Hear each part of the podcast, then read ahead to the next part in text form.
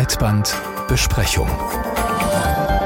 Kann man jemanden wie Elon Musk überhaupt ernst nehmen? Kaum eine öffentliche Person ändert so häufig seine Meinung wie der Twitter-Boss. Beispiel, in dieser Woche hat Musk die Accounts von Journalistinnen gesperrt, die sich kritisch über ihn geäußert haben. Gestern dann nun die Meldung, dass er nach internationaler Kritik die Sperrung der Nutzerkonten wieder aufgehoben hat. Das Beispiel zeigt also auch, wie gefährlich das Agieren von Elon Musk für die Meinungsfreiheit ist, die ihm angeblich so viel bedeutet. Das heißt, man muss ihn dann doch ernst nehmen, einfach weil er viel viel Macht und viel Geld hat.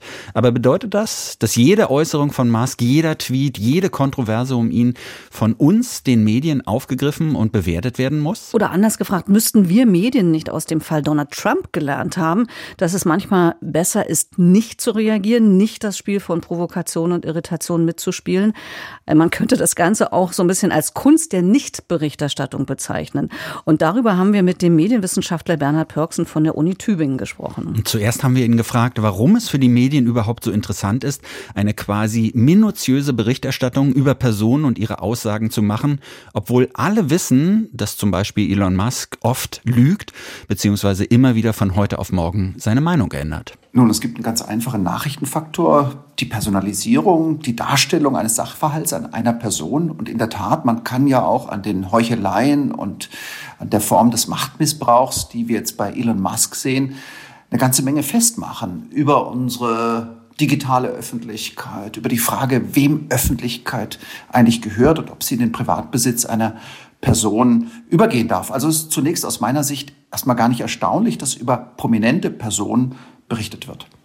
Dennoch hat man oft das Gefühl, ähm, dass es so wie so eine Wiederholungsschleife ist, dass quasi nichts Neues mehr kommt, sondern eigentlich immer wieder nur bestimmte Lügen, bestimmter Unsinn, ähm, bestimmte ähm, Korrekturen dann wieder kommuniziert werden.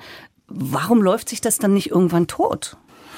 Nun, ich glaube, die Menschen, über die wir hier reden, Elon Musk, Donald Trump, die haben natürlich eines sehr genau verstanden, nämlich wie funktioniert die mediale und wie funktioniert die digitale Aufmerksamkeitsökonomie. Sie wissen, sie müssen Spektakel anbieten, Provokation liefern und dann entsteht so eine merkwürdige Symbiose, Symbiose zwischen dem Provokateur, den man vielleicht einfach ablehnt, eigentlich ablehnt, und äh, der medialen Plattform, die man ihm dann doch anbietet und äh, so ein Tauschverhältnis bildet sich da heraus. Also sowas wie Aggressivität gegen Publizität oder Schmutz gegen Sendezeit. Und das haben wir bei Trump beobachten können. Das beobachten wir jetzt bei Elon Musk. Ein einzelner Tweet, der dann weltweit für Aufsehen sorgt. Aber da stellt sich natürlich die Frage, gerade weil wir diese Blaupause Donald Trump schon erlebt haben und was daraus auch alles sich an schlimmen Dingen entwickelt hat, warum haben wir als Medien nicht genug daraus gelernt? Nun, ich glaube, es gibt so ein eigentlich fatales Zusammenspiel von digitaler Aufmerksamkeitsökonomie, menschlicher Psychologie und äh, medialen Darstellungsprinzipien. Und im Grunde genommen sind wir alle ein bisschen mitschuld, hängen da alle ein bisschen mit drin. Man selbst wendet sich ja auch diesen Tweets oder den neuesten Provokationen eines Donald Trump ganz unmittelbar zu. Und wir haben die Instrumente im digitalen Universum, um die Intention und Faszination, die Aufmerksamkeitsströme in Echtzeit auszulesen und zu verstärken. Und Medien sind darauf angewiesen, ihr Publikum zu finden. Und aus diesem Zusammenspiel ergibt sich dann so eine eigenwillige ja, Nachrichtenhierarchie und wird das bloß Interessante hochgespült und schlägt das tatsächlich Relevante und das existenziell Relevante. Und das ist ein bisschen so wie äh, Kartoffelchips essen. Man kann nicht aufhören, aber es wird einem garantiert schlecht. Nun könnte man ja als Lehre daraus sagen, wir lassen mal die eine oder andere Nachricht aus und melden mal die eine oder andere Äußerung gar nicht. Wenn wir davon ausgehen, dass man das machen kann, wie sollte eine Redaktion dann entscheiden, ob eine Aussage von Menschen wie Trump oder Musk Nachrichtenwert hat? Ihn einfach zum Beispiel gar nicht mehr glauben und über Taten berichten oder sich mehr auf Hintergrundrecherchen konzentrieren, weil es ja auch eine große Ressourcenverschwendung ist, wenn man sich ständig auf so eine Aussagen stürzt. Absolut. Es wird ja permanent Aufmerksamkeitsenergie gewissermaßen aufgebraucht oder kannibalisiert, publizistischer Sauerstoff verbraucht.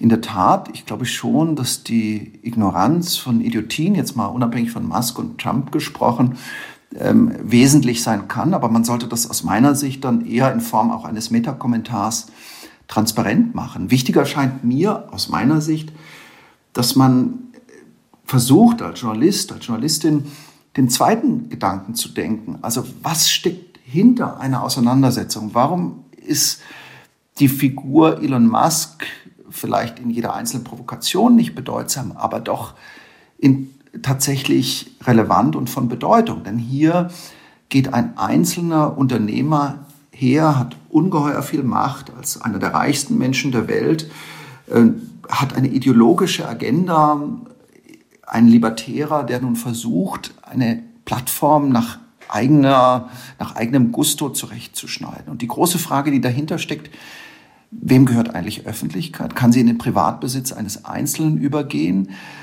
Und wie könnte ja eine gemeinwohlorientierte wie könnten gemeinwohlorientierte, menschengerechte Plattformdiskurse eigentlich aussehen? Also die Frage hinter der bloß zeitlich bestimmten Provokation oder bloß zeitlich bestimmten Aktualität zu entdecken. Die große Frage, die dahinter steckt, das schien mir fast besser als das schlichte Beschweigen.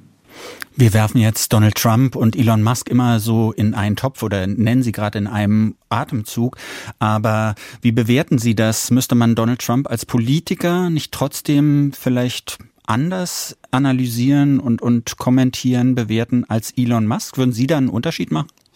Ich würde keinen sehr großen Unterschied machen. Also natürlich die, das Urhabitat eines Donald Trump war eigentlich das Frühstücksfernsehen, waren die Wrestling-Shows, waren Cable TV und anderes. Er hat sich dann sozusagen eher in eine Mischfigur aus Reality-TV-Star und Internet-Troll und dann auch noch in einen erfolgreichen Politiker verwandelt. Bei Elon Musk sehen wir eher so einen Rechtslibertären, der nun als Chefredakteur mit Agenda versucht, eine Plattform zu managen. Beide vereint, dass sie ganz enorm, ganz gewichtigen Einfluss haben auf Diskurse. Und insofern muss, soll man auch unabhängig von ähm, der Frage, ob sie jetzt einer Partei vorstehen oder nicht oder versuchen, die zu beeinflussen, muss man über sie berichten.